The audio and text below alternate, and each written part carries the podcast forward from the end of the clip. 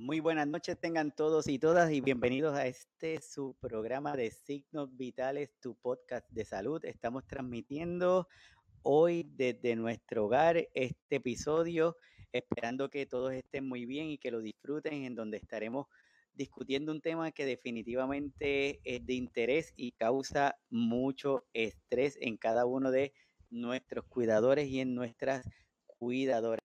Así que bienvenidos sean todos y todas. Para mí es un placer que estén aquí acompañándome para discutir este tema que se conoce como el síndrome del ocaso. A todos los que se conectan por primera vez, mi nombre es Iván Rodríguez Colón.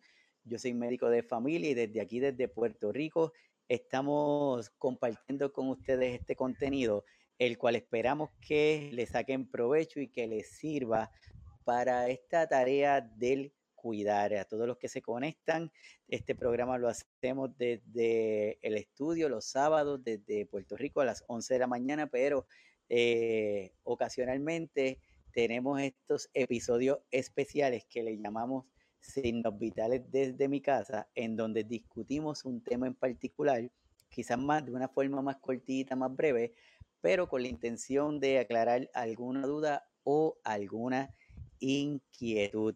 Y como les comenté, hoy estaremos hablando de el síndrome del ocaso, un síndrome que definitivamente muchos eh, quizás no lo hemos escuchado, o, pero sí les aseguro que el comportamiento de la persona que cuidamos sí lo ha presentado. Y probablemente cuando estemos hablando de él van a decir, mm, mira, pues quiere decir que probablemente a mi familiar eso es lo que le esté pasando.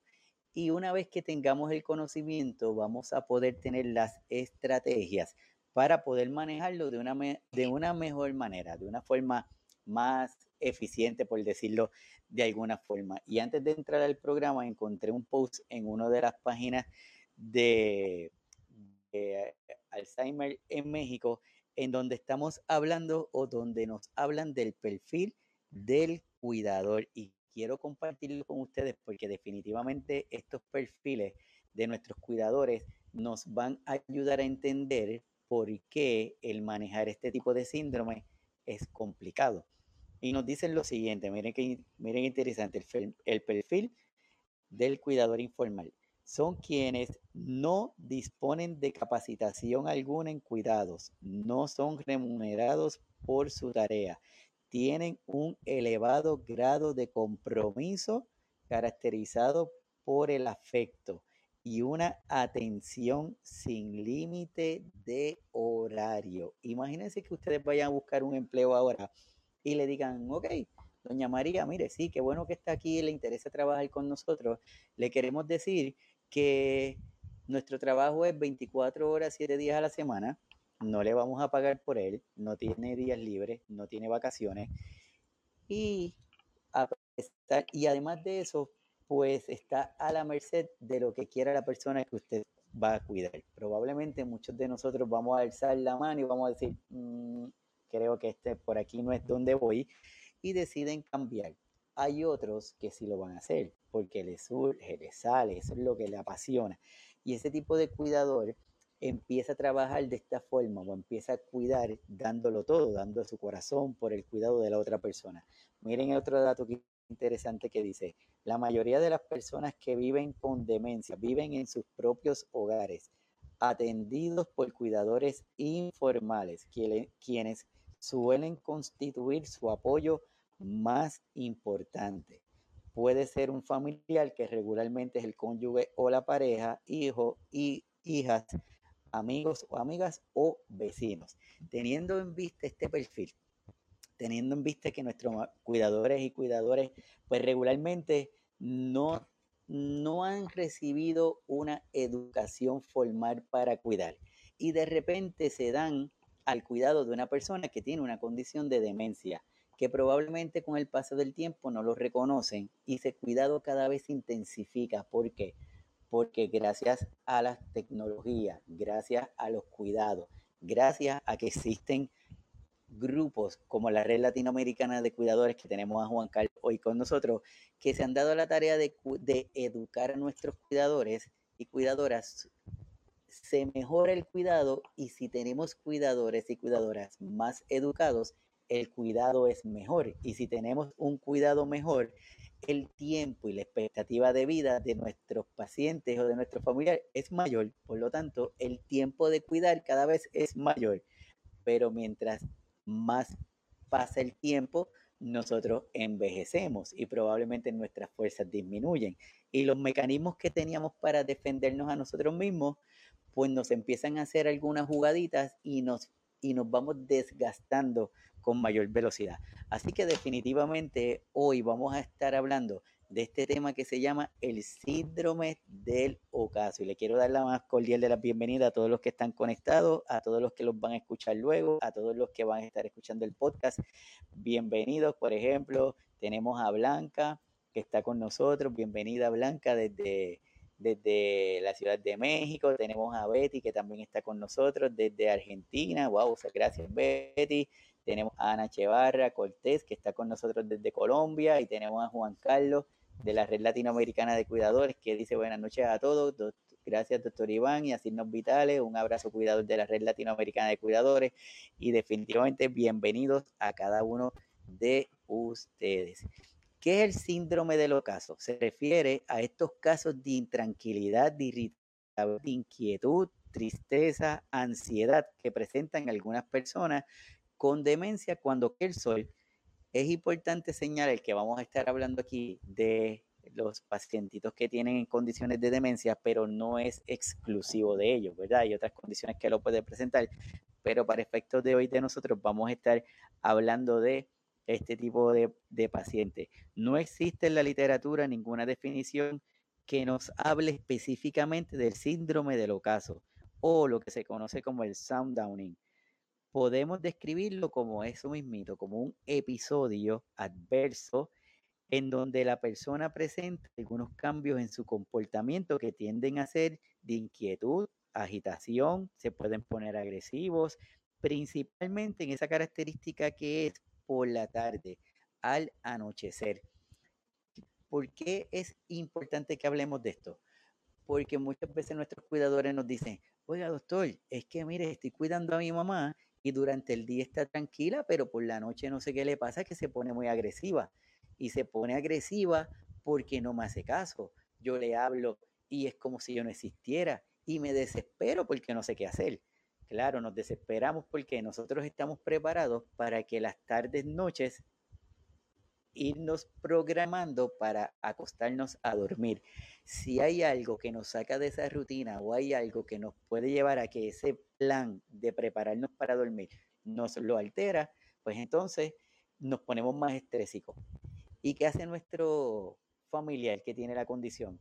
Si nosotros estamos estrésicos, probablemente hay una transferencia de ese síntoma a la persona que estamos cuidando y a la persona sentirnos de esa forma lo que hace es que se pone más ansioso y quizás no se ponga agresivo, pero quizás se ponga inquieto, haga mucho movimiento de la mano, mm, se mueva de, un lado a otro. Tengo o tenía una, una pacientita que en su casa tenía muchas ventanas en su casa, muchas, muchas ventanas.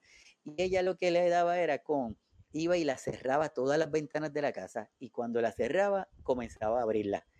Y seguía con esa rutina, cierra y abre las ventanas. Entonces los familiares y el cuidador en ese momento pues estaban bastante, bastante inquietos con la situación. Con este atardecer, el ánimo de cada uno de nosotros va decayendo, claro, porque nuestro reloj biológico nos advierte que debemos dormir. Acuérdense de eso, reloj biológico. Los pacientes con enfermedades neurodegenerativas tienen dañadas algunas zonas del cerebro que controlan los ritmos circadianos. Acuérdense de eso, reloj biológico, ritmos circadianos. Además de controlar los niveles reducidos de melatonina, lo cual sumado a una progresiva escasez de la luz natural, el ruido y la falta de estimulación, además del cansancio físico y mental, tanto del paciente como de cada uno de nuestros cuidadores y cuidadores y cuidadoras, pueden dar como resultado este síndrome del ocaso. Quiero que le prestemos atención a esas palabras. Vamos a prestarle atención. La que dice reloj biológico. Reloj biológico. Vamos a definirlo por un momentito.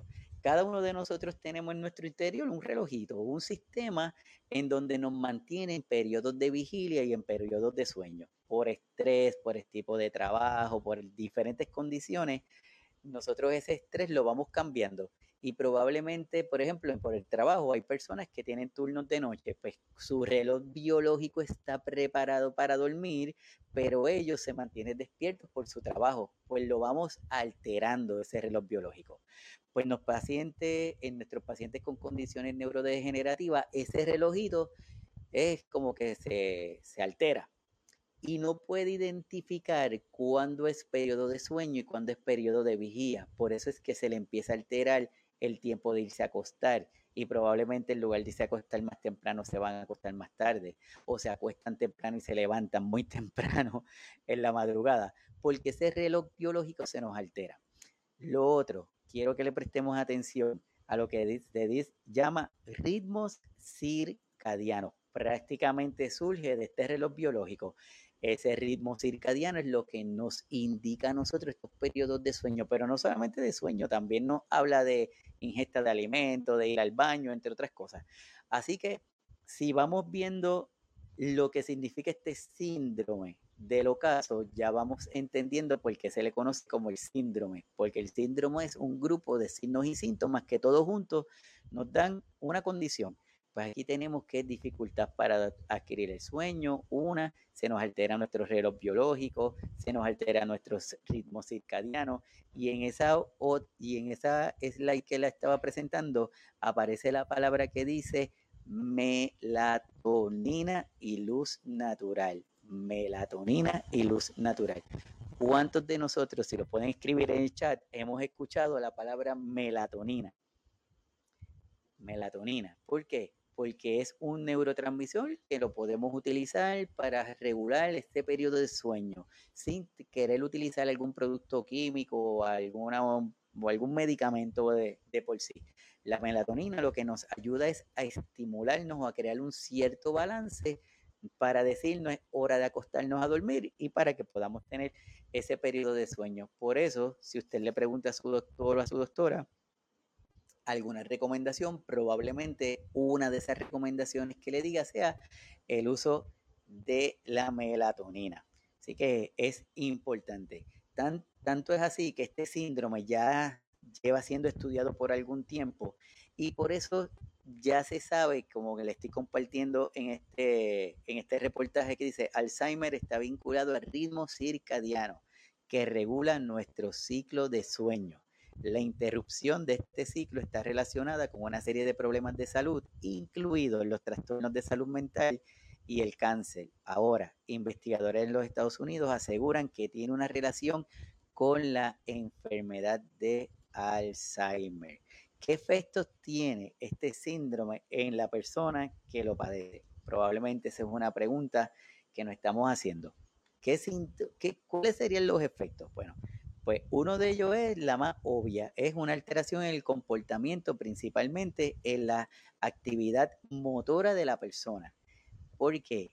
Porque eso es lo primero que podemos ver. Se ponen inquietos, se agitan, se mueven de un lado a otro, no se puede estar quieto en una, en una silla o empiezan a, a tener un monólogo, empiezan a hablar con ellos mismos y tú le dices, eh, abuela, ¿qué es lo que, estás diciendo? ¿Qué pasó? Y dicen, no, no, nada, nada, nada, nada, porque ellos tienen esa comunicación entre ellos. Algunos de ellos pueden tener alucinaciones al momento de la actividad nocturna que desemboca al insomnio, un aumento en esa actividad o un estado de somnolencia diurna. Esto es importante señalarlo porque en ocasiones nuestros pacientitos por la noche no duermen, pero por, por el día están en una silla, no se quieren mover. ¿Y qué problema o qué situación nos crea esto? Que para cada uno de nuestros cuidadores, pues le altera la rutina de cuidarlo, le altera los tiempos de alimentación, los tiempos del baño, los tiempos de darle las comidas, los tiempos de darle los medicamentos. Entonces nuestros cuidadores y cuidadoras se ponen un poquito más tenso porque le están sacando de esa rutina. Así que eso es otro de, de los aspectos que debemos estar muy, pero que muy pendiente, que durante el día duermen y durante la noche eh, tienen la insomnia.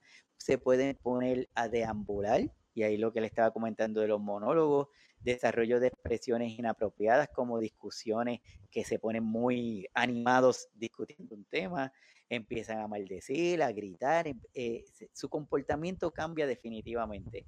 Se pueden ver confusos, se pueden ver desorientados y se le puede tener un pensamiento de paranoia también, como que lo están persiguiendo, como que le robaron, en fin, este síndrome es muy complicado para manejar a, a nuestros cuidadores y nuestras cuidadoras. Y si pueden en el chat, si le está pasando esto, escríbanlo ahí para saber cuál ha sido su, su experiencia.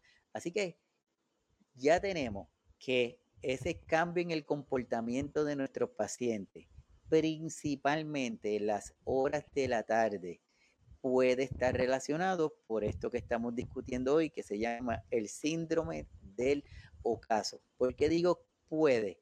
Porque siempre es importante descartar algunas otras condiciones. Lo único que lo característico de esto es que es tarde en la caída del sol, el inicio de la noche. Regularmente esto que va a pasar. Pero cambio en el comportamiento de nuestros pacientes, tenemos que estar pendientes infecciones, dolor, estreñimiento, alguna molestia, un efecto secundario de algún medicamento. Importante cómo recargan recalcan en la red latinoamericana de cuidadores en la administración de medicamentos, un medicamento que le estemos dando junto con algún otro que no lo debemos hacer, la incorporación de un medicamento nuevo a la rutina de medicamentos, en fin, siempre debemos evaluar la totalidad. No podemos quedarnos con una sola área, es toda la totalidad. Pero asumiendo que todo lo tenemos en control y hemos identificado que es al momento del anochecer, pues debemos considerar que la causa es el síndrome del ocaso. Aquí le estaba compartiendo hace unos minutitos algunas de las causas que nos pueden provocar como dolor generalizado, a mano derecha se lo estoy enseñando, incontinencia urinaria, problemas del sueño, infecciones, problemas auditivos, trastornos depresivos, psicosis, entre otros. En, en la mano izquierda, donde dice cambio de cuidadores como punto uno. Y quizás me dice, adiós, pero Iván, pero ¿qué pasó aquí? ¿Un cambio de cuidador? Sí, un cambio de cuidador porque muchas de muchas ocasiones tenemos una persona que cuida durante el día y una persona que llegue en la tarde.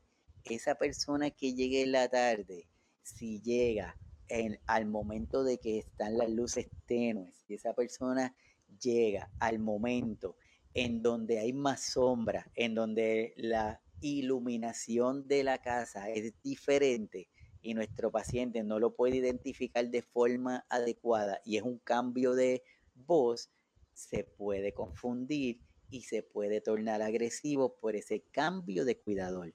Por eso siempre se recomienda que si hay varios cuidadores, siempre, siempre, siempre, el que está presenta al que llega. El que está presenta al que llega y le dice, oye abuelita, mira, ya llegó María.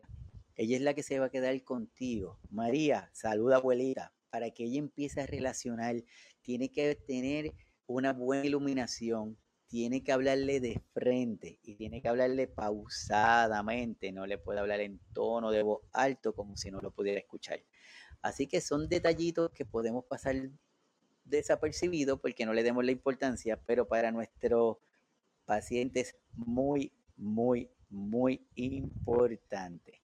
En esa misma gráfica les comparto compartir que dice interrupciones de la noche o modificaciones en el hogar. Modificaciones en el hogar, porque es importante. Porque tal vez usted fue, hubo una oferta, hubo la venta de unos espejos bien chéveres, bien espectaculares para su casa y usted compró y puso un espejo en la sala de su casa pero nuestro paciente cuando pasa por ahí ve una imagen, no la conoce, se asusta y se puede tornar agresivo porque esa imagen que está viendo no la conoce, no sabe quién es. Y si le añadimos de nuevo iluminación, el tiempo, la ubicación, si hubo algún medicamento o no, pues entonces este síntoma se puede poner mayor, puede ser más agresivo.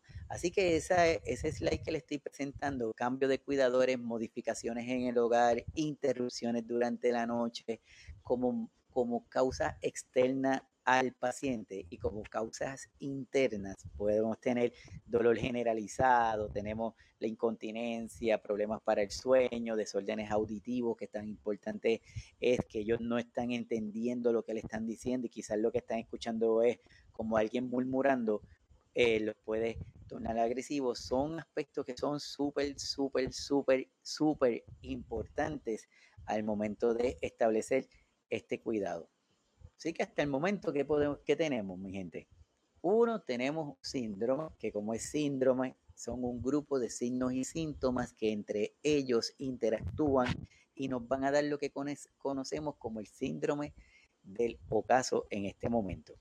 Este síndrome, las manifestaciones pueden ir desde agitación, se pueden tornar agresivos, se pueden tornar inquietos, pero también se pueden pueden ver que forman como un monólogo. Las posibles causas tenemos que ver causas propias de nuestro paciente como causas externas que lo estemos facilitando nosotros.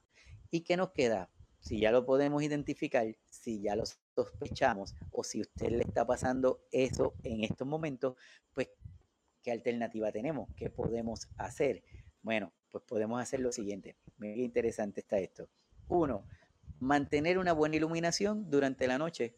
Tan sencillo como eso. Para eso está la nightlight, las noche, las luces de noche, que no tenemos toda la oscuridad, pero durante el día tenemos que asegurarnos que tengamos una buena transición, una transición entre la luz del día y la noche. Para eso yo sé que los tiempos están caros, tenemos que economizar la energía eléctrica, tenemos que economizar lo de las facturas de luz, pero hay algunas áreas de nuestro hogar que las debemos mantener con una muy buena iluminación. El área de la sala, el área de la cocina, el área del comedor, el área del baño, el área del cuarto, son áreas que debemos asegurarnos que tengamos buena iluminación, porque si no, podemos o, podemos ayudar o facilitar que pasen lo que estábamos hablando hace un ratito. Así que, uno, mantener una buena iluminación. Dos, exponer a la persona a la luz natural entre las 6 y 9 de la mañana. ¿Para qué es esto? Para estimular nuestro sistema inmunológico, para ayudarnos con los niveles de melatonina, para ayudarnos con los niveles de vitamina D, para ayudar que ese, ese organismo, ese cuerpo se mantenga lo más balanceado posible. Y a esto yo le añadiría, al exponernos a la, a la luz natural, yo le añadiría que usted en su casa, si cuenta con un patio, prepare un área, coloque una silla y coloque a su pacientito ahí descalzo, que tenga contacto con la grama, con la tierra, para que para que cargue la energía, para que ocurra algo que se llama un grounding, para que, se energice, para que se estabilicen esas propiedades. Así que aprovechamos, como decimos aquí, matamos dos pájaros de, de, un tiro. Evitamos los ruidos de la televisión y la radio durante los periodos de vigilia, durante el día. Tenemos que estar pendientes de eso. Que por la noche no ponerle ruidos, televisores muy fuertes ni nada de eso. Estimular las acciones del bienestar mediante objetivos cotidianos y de valor sentimental. Por ejemplo, vamos a enseñarles fotos, vamos a sentarnos con nuestro familiar y vemos fotos de la familia, de juegos, vemos cosas que hacía en algún momento y que le llamaba la atención. Eso es importante para que de esa forma le mantengamos lo más activo, mentalmente activo, no solamente físicamente, sino lo mantenemos mentalmente activos. Y de esa forma también los vamos ayudando. Si lo ayudamos mentalmente, físicamente se van a estimular. Y si lo estimulamos durante el día, puede ser que en la tarde ya llegue un poquito más cansado ese cuerpo y facilitamos esa transición. Ayudamos que ese ciclo circadiano, que ese reloj biológico haga su trabajo, facilite ese tiempo de sueño y probablemente no solamente el tiempo de sueño que sea mayor, sino que la calidad de ese sueño sea aún mayor. Así que ahí también tenemos otra forma de ayudarnos. Y por último, creamos la rutina. Esto es sumamente importante. ¿Por qué el crear rutinas es importante? Porque al crear rutinas bajamos niveles de ansiedad. Y si por las tardes usted sabe que su familiar presenta este comportamiento de agitación, que se pone un poquito más, más ansioso, pues vamos a establecer rutinas. Puede ser que sea sentarnos con ellos durante la tarde, una horita, 30 minutos para hablar y conversar de cosas, para distraerlo. Quizás sea montarlo en el carro con usted y darle una vueltita por la cuadra. Quizás sea sacarlo al patio para ver las estrellas. Probablemente sea alguna actividad sencilla, pero que lo distraiga para que cuando haga la transición esta de el atardecer a que ya sea de noche, probablemente ya él no se dio cuenta, lo pasó por desapercibido, usted dentro de su casa lo tiene todo listo, las luces son adecuadas, no hay ruido, está la rutina de alimentos, está la rutina de medicamentos, o sea que ya usted lo tiene más, más en control y probablemente ese nivel de estrés que le causa el episodio de agitación a usted no lo va a tener porque ya lo controló con su familiar. Y por último, que no está ahí, es el disminuir el estrés en cada uno de ustedes, en nuestros cuidadores y nuestras cuidadoras. Porque si nos ponemos estrés y con nosotros se lo pasamos al paciente. Y en ocasiones todavía no ha pasado, el pacientito está lo más tranquilo, el pacientito está chévere y ya nosotros acá estamos, ay Dios mío, ya tú verás que ahora le va a pasar, ya tú verás que en cuestión de nada se va a poner activo, se va a poner agresivo, entonces nosotros lo estamos no nos, nosotros nos estamos cargando de algo que todavía no ha, no ha pasado. Entonces, pues, si lo programamos, si establecemos rutinas, si establecemos y logramos identificarlo de forma adecuada, probablemente vamos a estar muchísimo, pero muchísimo mejor. Aquí comparto el comentario de María Rosario. Gracias, María. Buenas noches. Saludos desde Morovi. Morovi, bienvenida. Juan Carlos nos está diciendo muy importante los tips que nos están dando. Debemos ponernos en práctica. Mil gracias. Unidos a hacemos, red, hacemos red. Así es, Juan Carlos. Tenemos a Mirella. Mirella, bienvenida. Dice buenas noches. Un saludo a todos desde San Juan, Puerto Rico. Tenemos a Mirka. Un cordial saludo desde Guatemala. Saludos, Mirka. Tenemos a doña Liliana Bollino. Saludos, doña Liliana. Qué bueno que está aquí directamente desde Argentina. Tenemos a Sonia y tenemos a Jessy desde Juncos, Puerto Rico. Tenemos a Leticia Vázquez. Buenas noches desde Puerto Rico. Bienvenida, Leticia.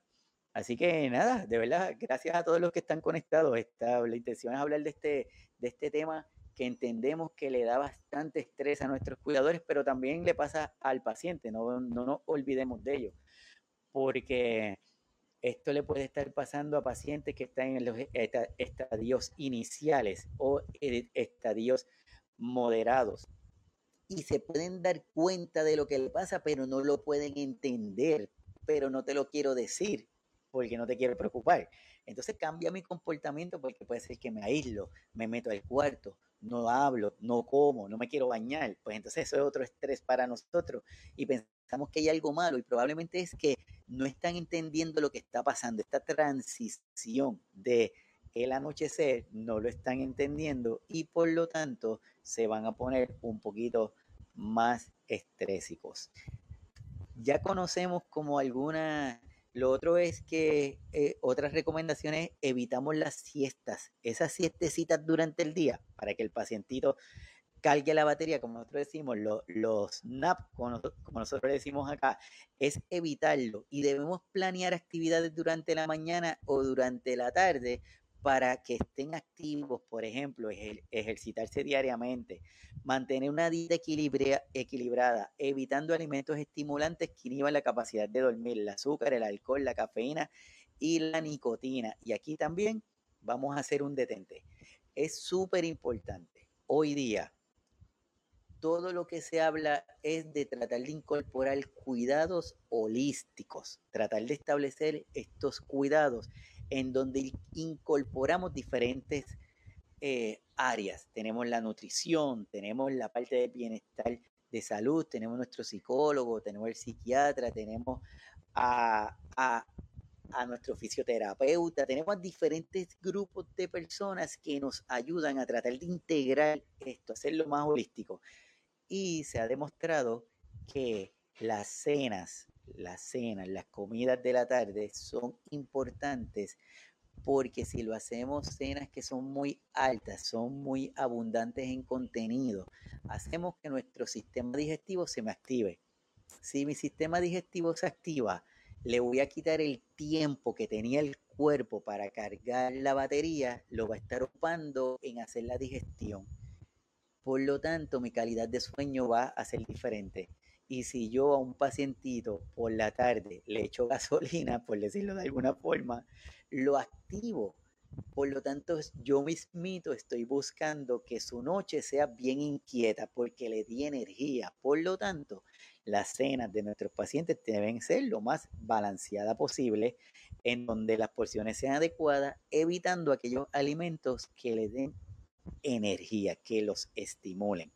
Evitamos la restricción física, mi gente. Esto es un tema que en el canal no lo hemos hablado todavía, pero ya lo tenemos proyectado, en donde vamos a tratar de evitar las restricciones físicas de, nuestro, de nuestros pacientes. Solamente si existiera alguna situación que lo ameritara o que estuviera en peligro la vida o hubiera o algún riesgo, pues, pero lo debemos tratar de evitar bajo todas las, todas las formas, lo debemos estar evitando, pero pendientes al canal que lo vamos a estar hablando con mayor detalle en algún momento. Estas restricciones las debemos estar evitando. Así que, ¿qué es lo que queremos hoy con cada uno de ustedes? Lo que quería era comentarle lo que estamos viendo y lo que los pacientes, los familiares, los cuidadores, nuestras cuidadoras están, les está pasando.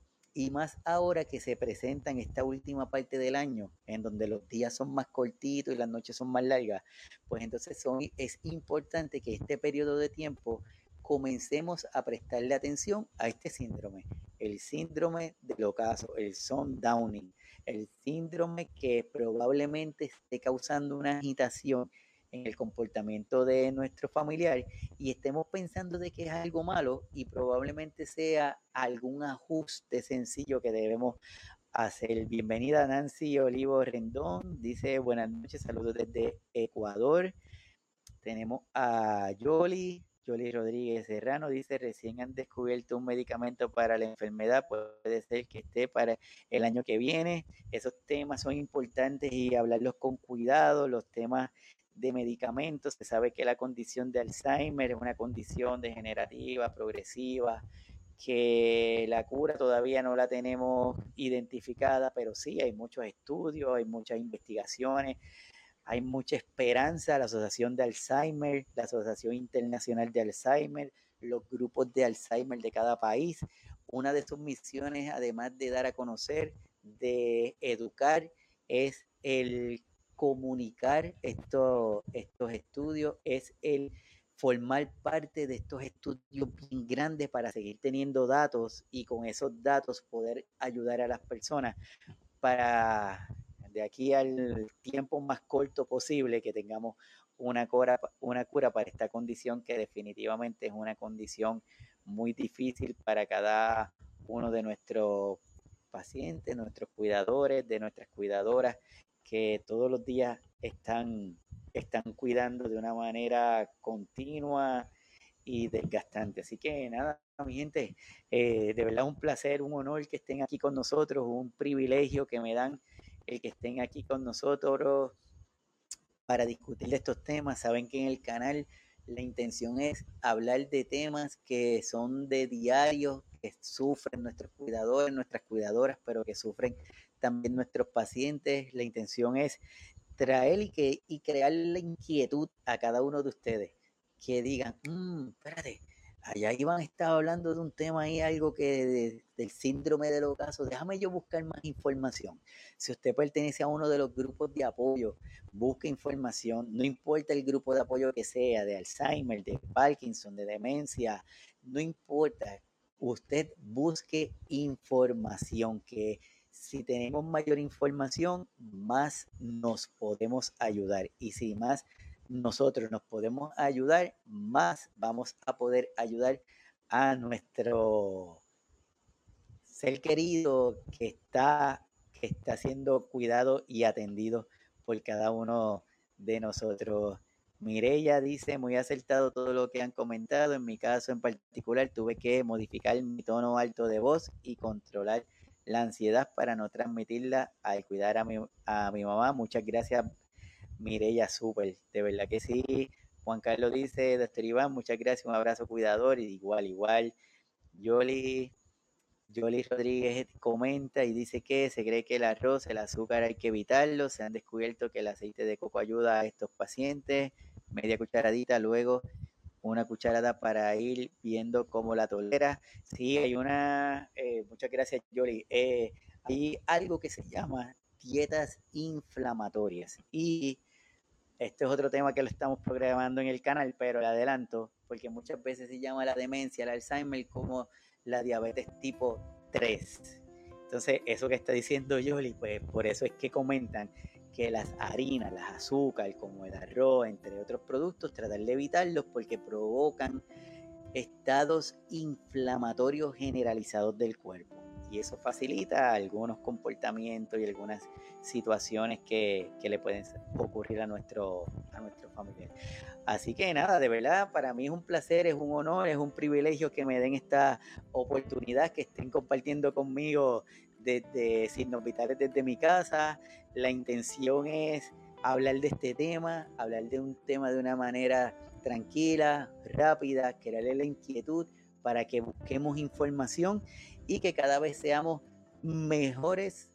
Bueno, no que seamos mejores, sino que cada vez, cada uno de nosotros entendamos que el autocuidado es vital, que para poder cuidar adecuadamente tenemos que nosotros cuidarnos y si tenemos cuidadores informados y bien cuidados, definitivamente el cuidado de nuestro paciente, de nuestro familiar, va a ser uno muchísimo, pero muchísimo mejor. Así que nada, agradecido, recordándoles, pasen por el canal de YouTube, suscríbase al canal, gracias al Señor y gracias a ustedes ya somos más de 300, vamos a seguir laborando, vamos a seguir colaborando, suscríbase al canal para que el algoritmo nos descubra y más personas puedan tener el contenido.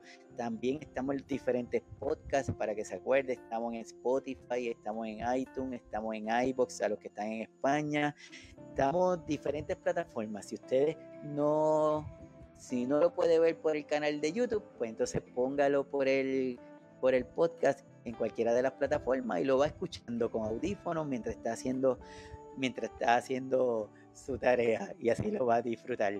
Gracias, gracias a Blanca, dice Blanca Loscano González, es tan valiosa toda la información que nos brinda Iván, muchísimas gracias, no, no, gracias Blanca a ti, yo le dice muchas bendiciones, igual, de igual forma para ti, Nancy Olivo dice gracias doctor por compartir sus conocimientos. Y a Sonia, muy valiosa la información. Gracias a cada, uno de ustedes. Así que cuídense mucho. Nos vemos este sábado por aquí, por Signos Vitales, en el Facebook. Suscríbate de la campanita para que cada vez que suba o el programa esté en vivo, usted reciba la notificación de que, de que estamos en vivo y así lo puede disfrutar y lo puede compartir. Cuídense mucho. Un abrazo Gracias, gracias, gracias y nos vemos este sábado desde Signos Vitales.